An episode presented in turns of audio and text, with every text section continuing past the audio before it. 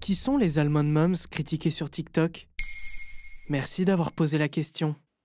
En 2012, Yolanda Hadid, ancienne mannequin, rejoint le casting de la saison 3 de Real Housewives of Beverly Hills, une télé-réalité américaine très populaire où l'on suit le quotidien personnel et professionnel de femmes aisées résidant dans la banlieue huppée de Los Angeles. Dans un épisode de la saison 4, en 2013, sa fille Gigi, devenue depuis une top modèle prisée, l'appelle et lui dit qu'elle se sent mal car elle n'a pas mangé de la journée. Sa mère répond alors Mange deux amandes et mâche-les bien.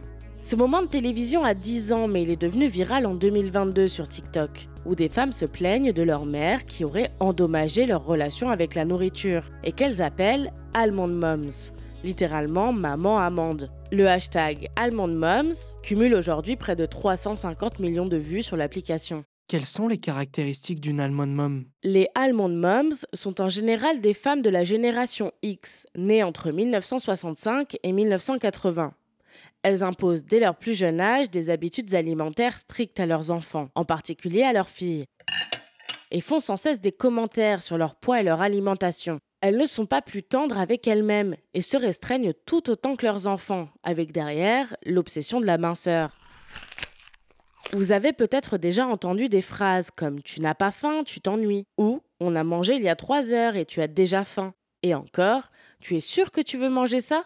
Toutes ces petites remarques font partie de ce que l'on pourrait appeler l'attirail de l'almond mom. Mais pourquoi sont-elles comme ça? La plupart des almond moms étaient des jeunes femmes dans les années 90 ou début 2000, à l'âge des top modèles ultra minces comme Naomi Campbell, Kate Moss et Yolanda Hadid mais c'était également le pic de popularité de ce que l'on appelle la diet culture ou culture du régime, qui veut nous faire croire que la minceur et le contrôle de l'alimentation est synonyme de bonne santé, de bonheur et même de vertu morale. Une pensée qui a normalisé la grossophobie systémique qui colle encore à la peau de notre société. Pour le magazine américain Parade, la psychiatre Erika Dziraza explique Elles ont peut-être intériorisé les normes sociétales de beauté et la pression d'être minces, ce qui les conduit à une préoccupation excessive à l'égard du poids et de la nourriture, ainsi qu'à des sentiments de honte ou de culpabilité associés à l'alimentation.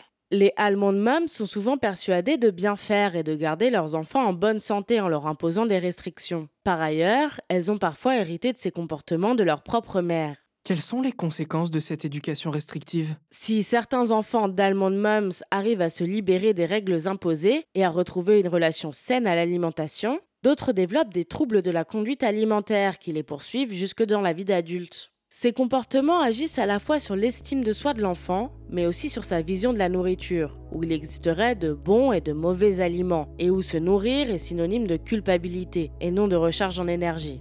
Si vous avez souffert du comportement d'une allemande mom pendant votre enfance, il est encore temps de soigner votre relation à la nourriture. Voilà qui sont les allemande moms. Maintenant, vous savez, un épisode écrit et réalisé par Mayel Diallo. Ce podcast est disponible sur toutes les plateformes audio. Et si cet épisode vous a plu, vous pouvez laisser des commentaires ou des étoiles sur vos applis de podcast préférés.